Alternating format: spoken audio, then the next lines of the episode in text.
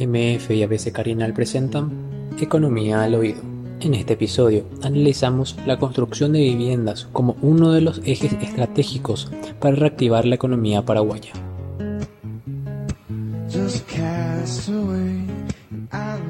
Nosotros armamos un plan vinculado a, a dos programas de gobierno. Un programa que se llama Mi Vivienda Paraguay. Programa Mi Vivienda Paraguay es un programa que básicamente da un subsidio del 10% y está orientado sobre, sobre el valor de la vivienda y está orientado a aquellas personas que son sobre todo de clase media baja.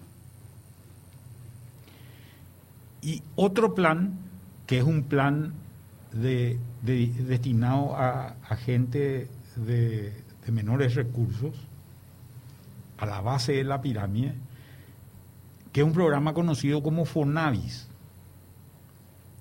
Fondo Nacional de la Vivienda es FONAVIS, ¿verdad?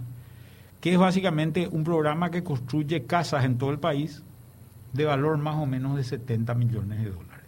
Eh, perdón, de guaraníes. Eh, cada casa. Los programas, el programa de FONAVIS es un programa que se estaba calculando en valor más o menos de 200 millones de dólares y el programa de, de Mi Vivienda Paraguay es un programa que se está calculando en 280 millones de dólares.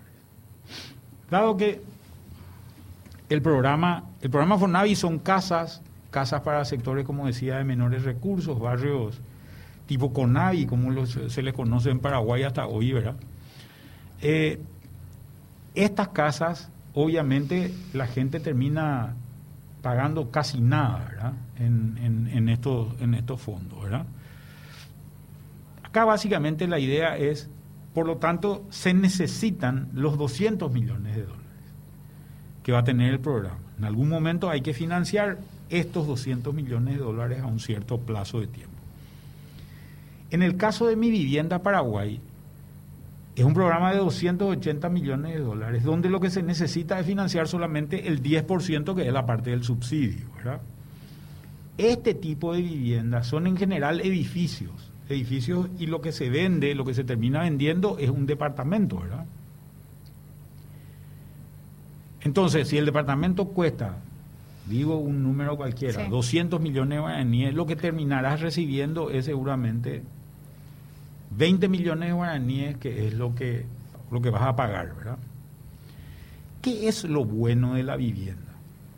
Acá estamos hablando de conseguir un programa de 280 millones de dólares, de 480 millones de dólares, perdón, a nivel de vivienda, donde el Estado va a gastar un poco más de la mitad, va a gastar más o menos 220 millones de dólares, y en un plazo largo de tiempo no va a ser un plazo, no va a ser un plazo que va a ser, que va a ser muy, eh, muy acuciante, ¿verdad?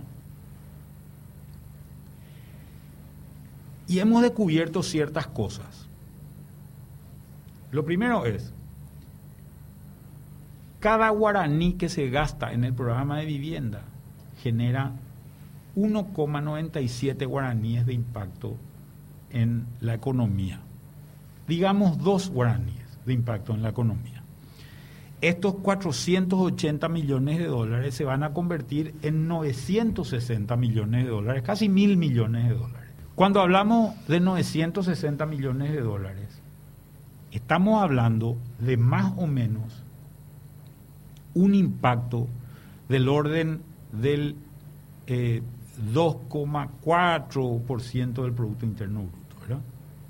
Si es que no me, no me falla la matemática. 2,4% del Producto Interno Bruto. Es un impacto importante. Fíjense que si sumamos el impacto de este gasto que se ha hecho a través de Ñangareco y Putibó, que fue de 1,3%, o se estima que va a ser de 1,3% del producto, y que cuesta 260 millones de dólares. Acá estamos hablando de un programa que cuesta 220 millones de dólares, pero genera un impacto de el doble que el otro programa fíjense lo interesante que es y es estable a lo largo del tiempo. Ese es, ese es un aspecto. Un segundo aspecto que es importante de considerar es la cantidad de gente que, se, que va a mover este programa. Este es un programa que va a mover con 480 millones de dólares 196 mil empleos directos e indirectos, de los cuales más o menos, más o menos 130 mil son empleos directos y 70 mil son empleos indirectos. Esta es una cuestión que es, que es muy interesante. ¿Por qué es muy interesante? Cuando nosotros pensamos en una vivienda, hay que pensar que esa vivienda, más o menos 70% de todo lo que tiene, tiene eh, eh, eh, de, todo lo que cuesta, es mano de obra, directa o indirectamente. ¿Por qué? Porque primero, yo necesito un albañil, necesito un plomero, necesito un electricista, necesito pintores, etcétera, etcétera, ¿verdad? Pero el albañil va a construir con un ladrillo que es paraguayo, o con una teja que es paraguaya, o con una madera que es paraguaya, o con cemento que es paraguayo. Entonces hay muchos componentes y entonces trabaja también la olería, trabaja también el sector maderero, trabaja también el sector cementero, etcétera, etcétera, etcétera. Creo que esto es algo muy interesante. Por tanto, si con 480 millones de dólares, o haciendo fácil el cálculo, con 500 millones de dólares generamos 200 mil empleos, que es más o menos lo que se está esperando generar. Con 100 millones de dólares generaríamos 40 mil empleos. Supongamos la diferencia de invertir este, estos 100, 100, millones de dólares, en vez de invertirlo en vivienda, que te genera 40 mil empleos, lo invertimos en hacer una ruta. ¿Cuál es la diferencia? ¿Cuál es el impacto? La ruta tiene algunos, tiene beneficios muy importantes. Sea, yo no quiero desmeritar la necesidad de una ruta. Tiene beneficios muy importantes porque la ruta genera no solamente el gasto que se genera en la construcción de la ruta, sino genera el incremento de productividad. Cuando une el punto A y el, con el punto B, al llegar más rápido tenés mayor productividad. Voy a poner un ejemplo. La ruta 2 y 7 circula entre Asunción y Ciudad del Este. Si vos tenés un solo carril en esa ruta que es muy transitada, el problema que vas a tener es que vas a tardar en hacer seguramente un camionero que cobra un millón de guaraníes por viaje, va a tardar seguramente en hacer en ocho horas ese tiempo, ese, ese trayecto, ¿verdad? Y cobró, trabajó ocho horas, cobró un millón de guaraníes. Si tenés doble vía a ambos lados, que es lo que se está haciendo hoy, ese mismo camionero va a tardar en llegar en cuatro horas y va a cobrar también un millón de guaraníes, pero va a poder hacer dos viajes donde antes hacía un solo viaje, ¿verdad? Entonces, en ocho horas va a cobrar dos millones de guaraníes. Ese es el incremento de productividad que te produce la infraestructura. Pero este es un momento donde la prioridad, sobre todo la prioridad de corto plazo, debe ser una prioridad orientada a la generación de empleo en esa misma ruta de 100 kilómetros o de 100 millones de dólares que vas a gastar, que va a ser una ruta más o menos de 100 kilómetros, uniendo dos lugares cualquiera, a pesar de que vas a tener el incremento de productividad posterior cuando esté terminado la ruta, el tema es que vas a emplear más o menos a 2.000 personas. Y gran parte de los insumos de esa ruta son insumos importados, porque uno el, el insumo principal para esto es asfalto y maquinaria. Nosotros no producimos asfalto ni producimos maquinaria. A pesar de que sí generamos mecánicos y compañías que, que trabajan en eso. ¿verdad? Hoy creo que es mucho más importante insistir con actividades que son intensivas en mano de obra. Y creo que en este sentido la vivienda es importante. Además, la vivienda genera otro tipo de ventajas genera primero calidad de vida en la gente, genera arraigo en la población, la gente se queda donde, donde está, se tienen acceso a servicios públicos, eh, es mucho más eficiente una vivienda de este tipo en términos, por ejemplo, de calidad, de calidad y de salubridad. Hoy posiblemente esta gente está teniendo una letrina en el, en el fondo de su patio, ¿verdad? Y eso es lo que tiene que usar y obviamente ahí se genera contaminación, se generan enfermedades, etcétera, etcétera. Sin embargo, al tener un baño moderno y tener un sistema por lo menos de pozos ciegos, si es que no es un sistema de, de, de alcantarillado, de desagüe, eh, la calidad obviamente del saneamiento va a ser mucho mejor. Lo mismo el acceso al agua. Gran parte del gasto público que se genera en Paraguay se genera en el, en el Ministerio de Salud por enfermedades contraídas por los malos niveles de salubridad que tenemos. Porque el agua es mala, porque el desagüe cloacal es malo. Este tipo de cosas. Paraguay tiene hoy, en términos de funcionamiento eficiente, solamente 3% de su población con, desagüe cloacal. Imagínense la situación. Y gran parte, otra vez, con pozo ciego, un gran grupo con pozo ciego, pero el grupo más grande es el que usa letrinas o baños de, de malísima calidad. Por tanto, este tipo de mejoras son también mejoras que generan al final de día, al final del día, una situación de bienestar superior en la gente, ¿verdad? El otro, el otro, el tema acá, que yo creo que es, que es clave en todo esto, o sea, dijimos, tenemos, tenemos eh, mayor empleo, generamos un mayor impacto en el Producto Interno Bruto. El tercer, el tercer elemento que creo que es muy importante es cómo le retorna esta plata que invertiría al Estado. el, el programa Fonavis, según el cálculo que nosotros hicimos, genera un retorno más o menos del orden del 30% sobre 200 millones de dólares invertidos por el Estado del orden del 30%, estamos hablando de más o menos unos 60 millones de dólares de retorno. El programa Mi, Mi Vivienda Paraguay, que es un programa de 280 millones de dólares, también genera un retorno del 30%. Estamos hablando de más o menos 82 millones de dólares. Pero en ese programa la inversión del gobierno es solamente de 28. Por tanto, entre los dos programas, el Estado invierte 220 millones de dólares, pero el total de lo que recupera es de 142 millones de dólares. O sea, la inversión neta del Estado a lo largo del tiempo, por los impuestos que se generan, va a ser de solamente 80 millones de dólares y vas a estar ayudando a una población que hoy está muy necesitada y con todo el impacto que ya mencionaste. Y fíjate lo siguiente que te estoy diciendo, más o menos para tener idea. Más o menos tenés en los 200 millones, y hace poco el cálculo, Víctor, porque no tengo eh, eh, esto en mente, pero más o menos una vivienda cuesta 11 mil dólares. Si vos invertís 200 millones de guaraníes, ¿hay vivienda para cuánta gente? Sí, a, 18 mil. 18 mil familias.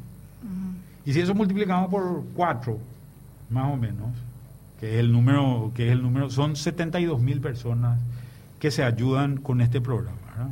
El otro programa es de 280 millones de dólares. Mi vivienda Paraguay. Mi vivienda Paraguay. Y las viviendas ahí en promedio seguramente tendrían un tamaño de 30 mil dólares, serían más caras, ¿verdad? Claro. Estamos hablando de 9.300 familias, ¿verdad? Por, por, perdón, por cuatro, estaríamos hablando de 37.000 familias, más las 72.000 eh, personas, perdón, más las, más las 72.000 que tenemos, estamos hablando de más o menos una población beneficiada del orden de las 110.000 personas. ¿verdad?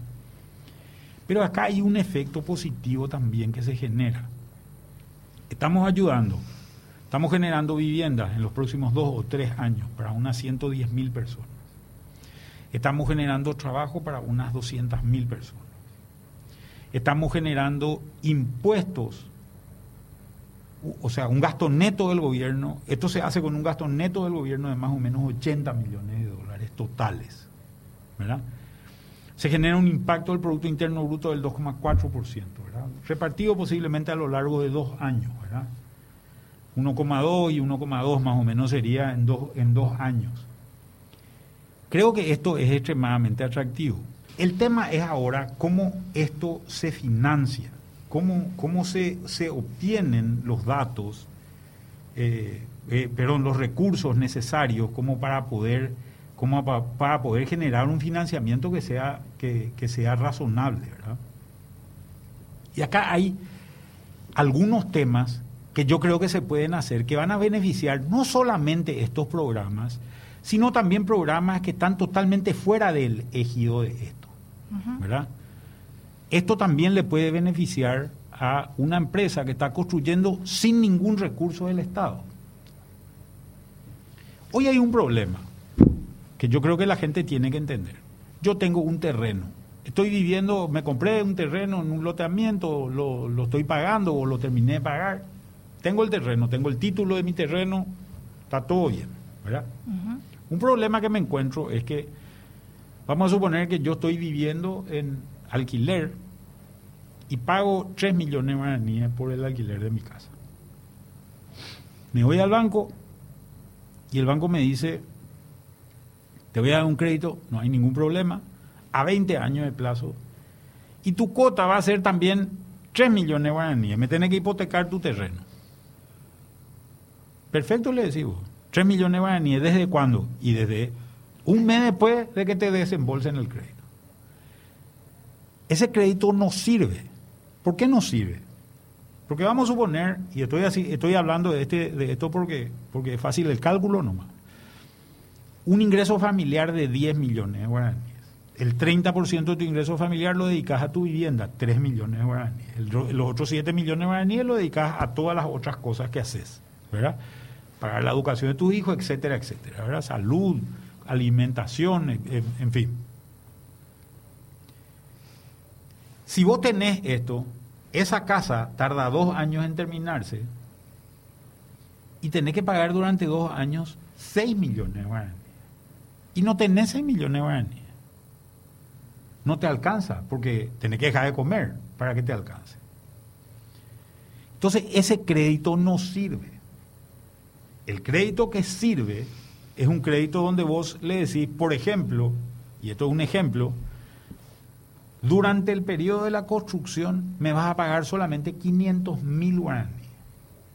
Entonces vos vas a decir, bueno, gasto 3 millones y medio de guaraníes por mes, pero ya tengo mi casa propia.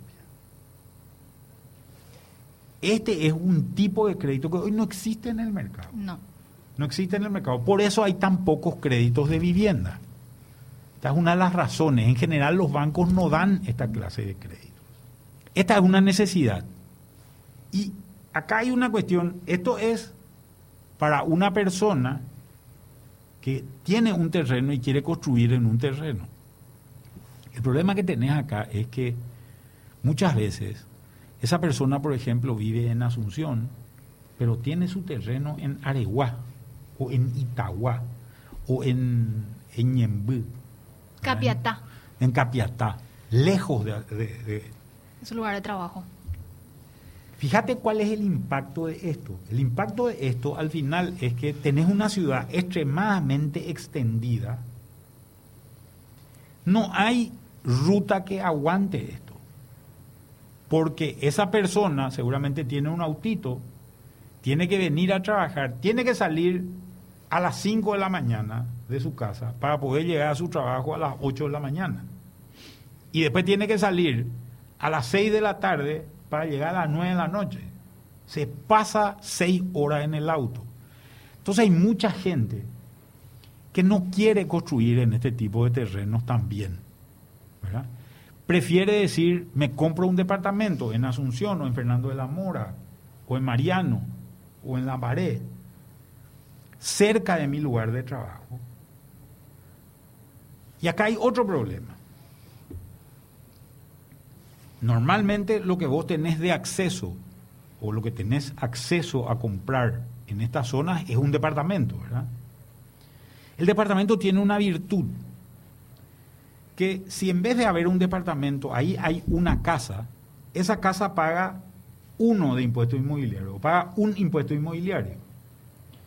Si en vez de estar esa casa hay un edificio de 10 pisos, lo que vas a tener es 10 impuestos inmobiliarios. La municipalidad va a recaudar más. Y al recaudar más la municipalidad, van a haber, va a haber mucho mayor calidad de cobertura urbana, de, de equipamiento urbano. Ya van a salir otra vez los pesimistas y me van a decir que van a robar todo en la municipalidad. Y bueno, ¿y qué vamos a hacer? Hay que tratar de evitar que se roben las municipalidades. ¿Verdad? Pero no pero el gran problema que tenemos en la municipalidad de Asunción sobre todo es que no existe densidad en la ciudad y al no existir densidad en la ciudad, la recaudación es baja y encima de esa recaudación se gasta todo en pagar salarios. Este es un problema serio. Si la ciudad fuese más densa, tendría mayor recaudación de impuestos inmobiliarios. Y acá hay un problema que, que, ocurre en el momento de hacer la vivienda. Yo soy un constructor que quiero hacer un edificio, tengo un terreno, quiero hacer un edificio, me voy, hago el edificio o empiezo a hacer el edificio y empiezo a vender lo que se llama en la jerga en pozo. Para que entienda la gente para que entienda. ¿Qué quiere decir vender en pozo? Que no está listo todavía el departamento. Pero vos que el departamento está en proceso de construcción. En realidad lo que vos tenés es una foto del edificio, de cómo va a ser, y un dibujo de cómo va a ser el departamento. ¿Verdad? Esos departamentos en pozo cuestan entre 20 y 40% menos de lo que cuesta un departamento terminado. O sea, si el departamento cuesta 30 mil dólares, como dijimos anteriormente.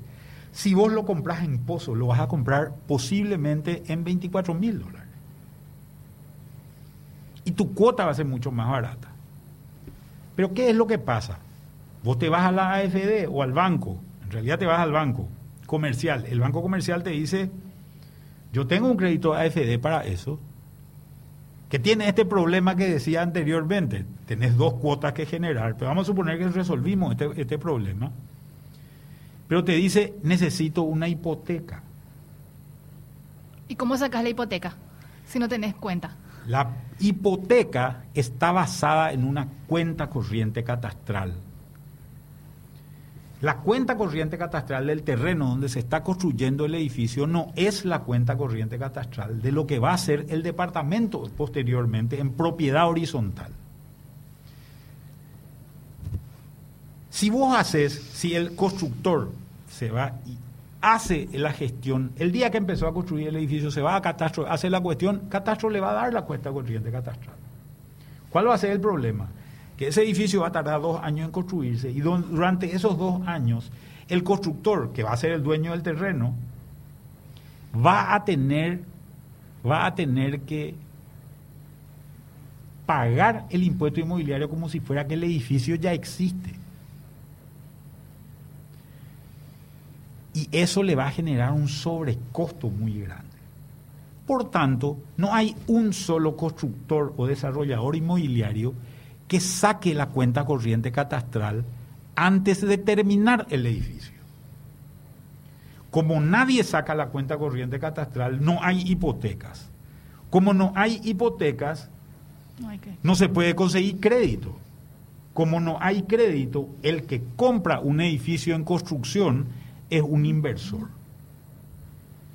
Ese inversor, ¿qué es lo que hace? Hace una de dos cosas gana ese entre 20 y 40% del que hablaba anteriormente, compra a 24 mil en el ejemplo que pusimos y después vende a 30 mil,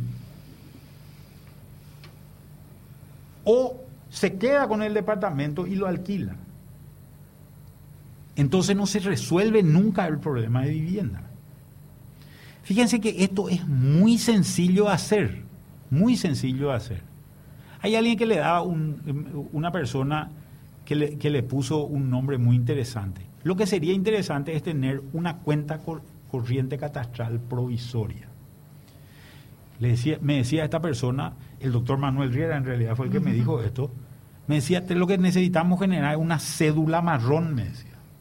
Yo no sé si la gente se acuerda de lo que es la cédula marrón. La cédula marrón eran los autos MAU que se formalizaban, ¿verdad? Ah, no es cédula verde. Claro, entonces tenían, y, en serio, la cédula era marrón, el color era marrón, por eso la gente le decía cédula marrón, es un tipo que con una identidad medio turbia. Medio turbia todavía, ¿verdad? Ese auto que, que había sido importado, MAU del Brasil, tenía cédula marrón y el auto eh, no se permitió más entrar. Eh, autos MAU, teóricamente por lo menos, ¿verdad? Ya saldrá algún mufa otra vez que dice, no, siguen entrando autos MAU, ¿verdad? Eh, y ese, ese, esa cédula marrón no servía, después se, se desaparecía esa cédula. Acá dice, jaja, qué tiempo, mi primer auto que compré fue con cédula marrón. y bueno, ahí está. Y bueno, esto es lo que me decía el doctor Riera, me decía una cédula marrón también. Entonces tenés provisoriamente una cuenta corriente catastral que cuando se terminó el edificio se convierte en una cédula, en una cuenta corriente catastral definitiva y se transforma en la hipoteca. ¿verdad? Pero con este sistema vos tenés hipoteca desde el día cero. Claro. ¿Verdad? Tenés hipoteca desde el día cero y podés conseguir el financiamiento. Creo que este es es un esquema de financiamiento que es interesante. Pero tenemos que volver al otro problema. El otro problema es que, ¿se acuerdan que necesitamos 220, 228 millones de dólares para ser exacto? Necesitamos los 200 para el Bonavi más los 28 para el subsidio. ¿verdad? ¿De dónde va a sacar plata el Estado para esto? Con una deuda de 1.600 millones aproximadamente con su plan de emergencia y esto. ¿Dónde quitaría? Y la verdad es que va a tener que generar deuda. Pero ¿dónde puede generar la deuda? ¿Cómo se financia este proyecto? Y yo creo que la forma, una forma interesante de financiar es financiarlo a través de los propios organismos que existen en Paraguay. Por ejemplo, el IPS podría ser un financiador. El problema es que si el IPS financia, en la carta orgánica del IPS no se le permite al IPS financiar nada vinculado al Estado. Sí. O sea, el IPS no le puede financiar al Ministerio de Hacienda. Pero la caja fiscal sí puede. ¿Quién es la caja fiscal? La caja fiscal es la caja jubilatoria de de los funcionarios públicos. En realidad es una parte del presupuesto. Un programa presupuestario. Es todo el aporte que se le retiene a los funcionarios públicos. Y acá les cuento algo que, que creo que es interesante de conocer. Hasta el año 2012, el dinero ese que, que se toma, que se le, que se le sacaba para su jubilación a los funcionarios públicos no se invertía. Iba directo al BCP, recuerdo Manuel. Se metía en una cuenta corriente y se dejaba ahí, en el BCP. Dormido. Dormido, no ganaba intereses. El dinero que uno le paga al IPS, el IPS invierte y gana intereses. Que es lo, lo lógico y lo normal, ¿verdad? Cuando yo era ministro fui el primero que metió eso dentro del presupuesto y hoy la caja fiscal invierte más o menos 100 millones de dólares por año. Acá hay una fuente de recursos que puede servir. Esa caja fiscal puede financiar a 20 años o a 30 años. Entonces, ¿qué es lo que podemos hacer? Vamos a suponer a una tasa muy razonable y en guaraníes. Entonces, vamos a suponer que este año se haga una emisión de 100 millones, el año que viene otra emisión de 100 millones de la caja fiscal que le dé plata al Ministerio de Hacienda. El Ministerio de Hacienda le, traspasa esto seguramente al MUV, ¿verdad? Y después el Ministerio de Hacienda le va reponiendo este dinero a razón durante 20 años o 30 años a la caja fiscal, pero en una tasa en guaraníes. Que le genera, le va a generar rentabilidad que le genera rentabilidad a la caja fiscal. Y vos decís, pero el Ministerio de Hacienda no le va a pagar. No. es cierto. ¿Por qué no es cierto? Porque en general, si el Ministerio de Hacienda no paga su cuenta, es declarado un default. Y si hay algo que no quiere hacer ningún ministro de Hacienda es entrar en default. Y si no, pregúntenle al CIE Jiménez que entró en default. ¿Verdad? Esta es una situación. ¿Y qué se hace con eso? Hay una garantía soberana detrás con lo que se llaman cláusulas de cross default. Todos los créditos del BID, del Banco Mundial, etcétera, etcétera, de la CAF, tienen cláusulas de cross default. O sea, si vos no pagás la cuenta que viene de ahí, es declarado un default. Se declara como que eso es un default. Entonces, de esta forma, la caja fiscal y los funcionarios públicos tienen una super garantía. La mejor garantía que hay en el país es considerada la garantía soberana emitida por el Tesoro Nacional, por el Ministerio de Hacienda, ¿verdad? Cuando tiene la firma del ministro de Hacienda, esa es la mejor garantía. Y si no, fíjense en los bonos soberanos que tienen todos la firma del ministro de Hacienda que lo emitió, ¿verdad? Entonces, esto es extremadamente eh, útil a la hora de hacerlo. Pero no solamente eso, se podría financiar también, se podrían financiar operaciones hechas por privados, de alguna manera. En todo este ámbito de cosas que ocurrieron durante esta epidemia, esta pandemia del COVID-19, una de las cosas que descubrimos fue el FOGAPI, el famoso FOGAPI. ¿Qué es lo que es el FOGAPI? Cuestionado todavía hasta hoy, Manuel, porque no estaba funcionando. Cuestionado. El FOGAPI es el Fondo de Garantía del Paraguay, orientado a MIPIMES, micro y pequeñas y medianas empresas. Tenía 14 millones de dólares de patrimonio, hoy tiene 160 millones de dólares de patrimonio después de, la crisis. Está prestando muy poco porque en realidad nadie nunca le dio pelota al Fogapi. Los bancos no le dieron pelota al Fogapi y tienen problemas para hacer todo el papeleo. El otro problema que tienen es que las microempresas son muy informales, muy informales, y no tienen la capacidad de generar los papeles suficientes como para poder hacer eso. Y el otro problema es que los bancos le tienen miedo a las microempresas. Creo que este es el problema principal. Y entonces dice, hay una cobertura hasta 80% de garantía, sí, pero 20% tengo que poner yo, dice el banco. Y eso es demasiado mucho. En realidad es los ahorristas, Manuel, ¿verdad? Porque el banco termina siendo el, sí, sí, 10% más o menos del banco y el resto de los ahorristas. Entonces los bancos no quieren arriesgar eso, ¿verdad? Ahora hay una ley que tiene media sanción en la Cámara de Diputados y que seguramente va a entrar al Senado la semana que viene. Esa es la ampliación del fondo del FOGAPI y tengo entendido que la semana pasada trataron en el Senado, pero pospusieron su tratamiento y van a llamar al ministro de Hacienda para que explique en qué consiste. Al parecer hay buena acogida. Bueno, esta ley, que tiene media sanción en diputados,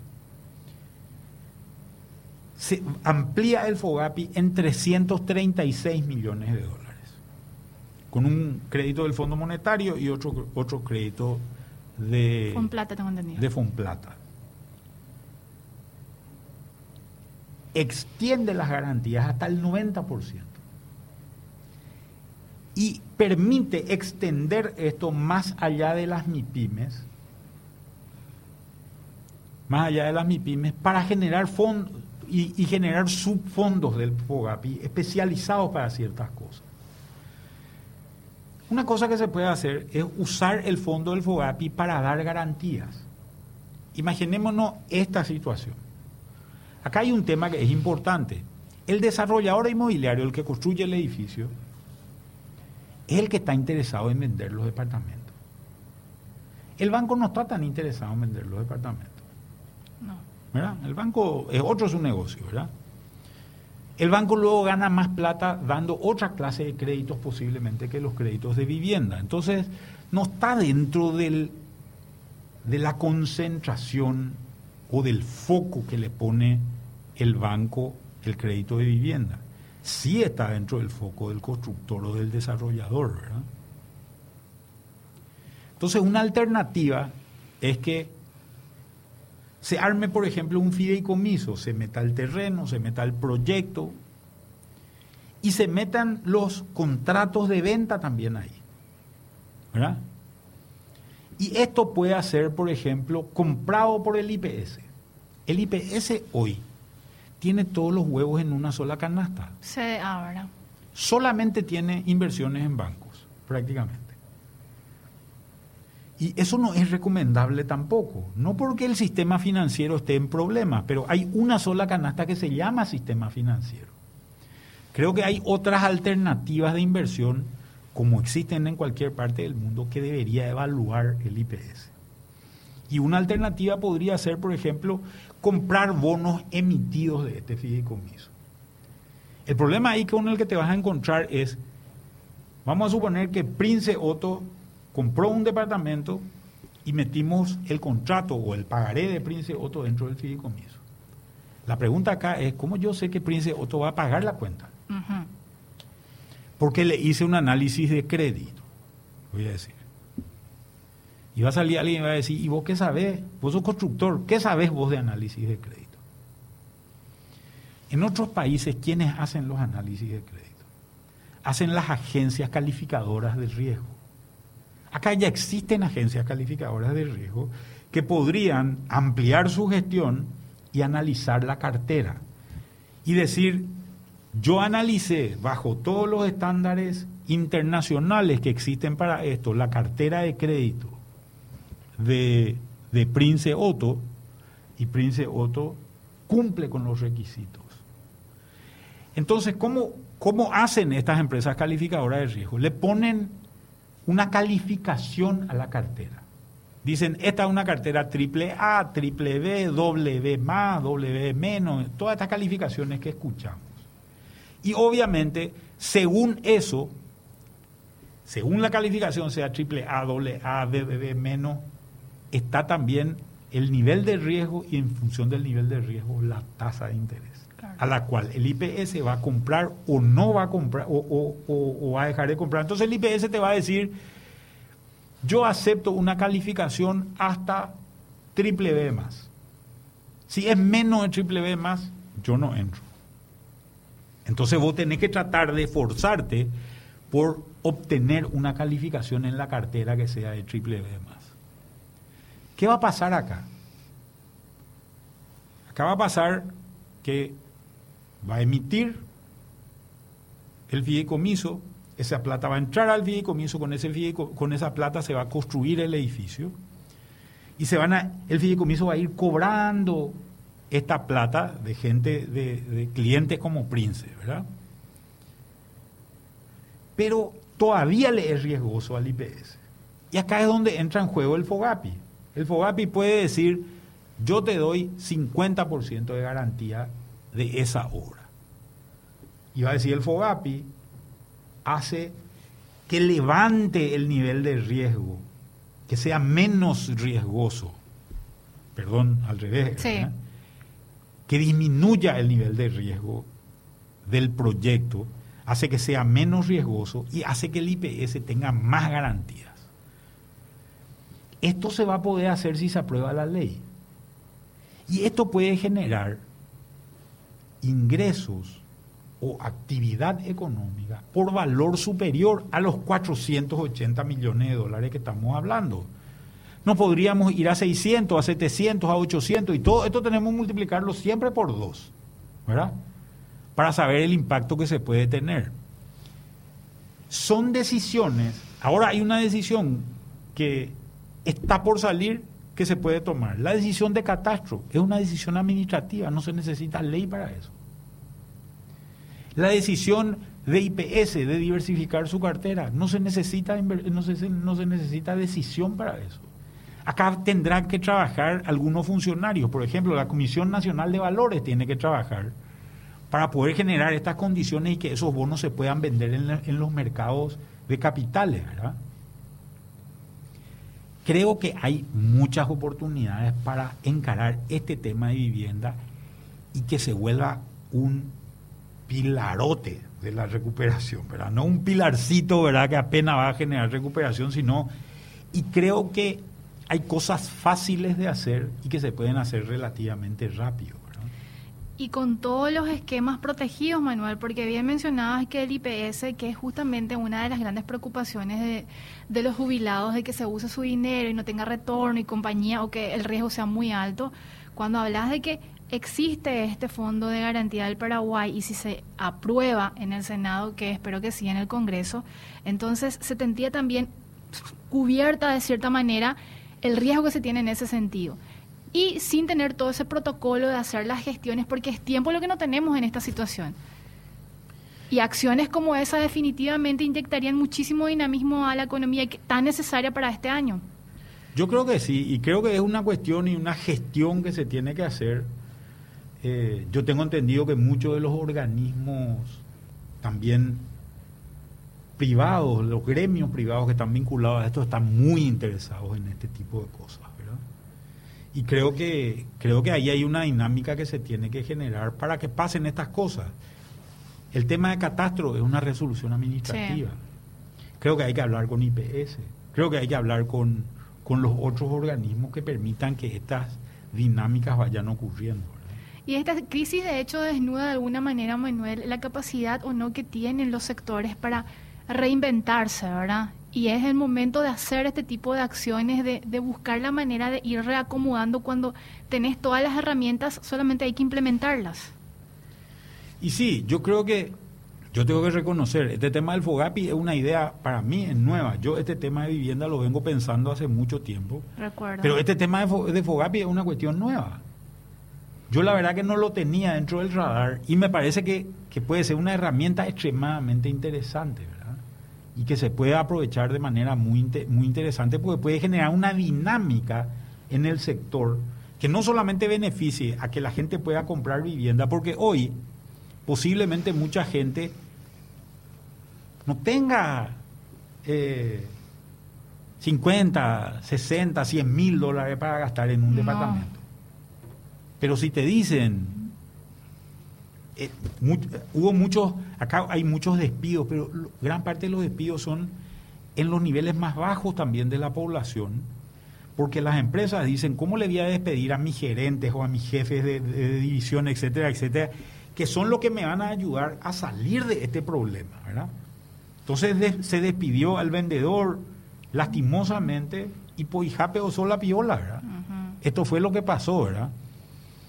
Pero esta gente sigue teniendo un cierto nivel de recursos y creo que este nivel de actividad que se genera, este multiplicador de dos veces que se genera, es demasiado interesante y pocos sectores van a tener esta capacidad de generar tanto empleo, de generar tanto efecto multiplicador como lo que estamos viendo en el sector de la construcción.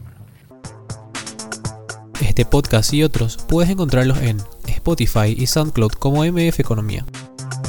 Y no te pierdas la próxima edición del podcast Economía al Oído.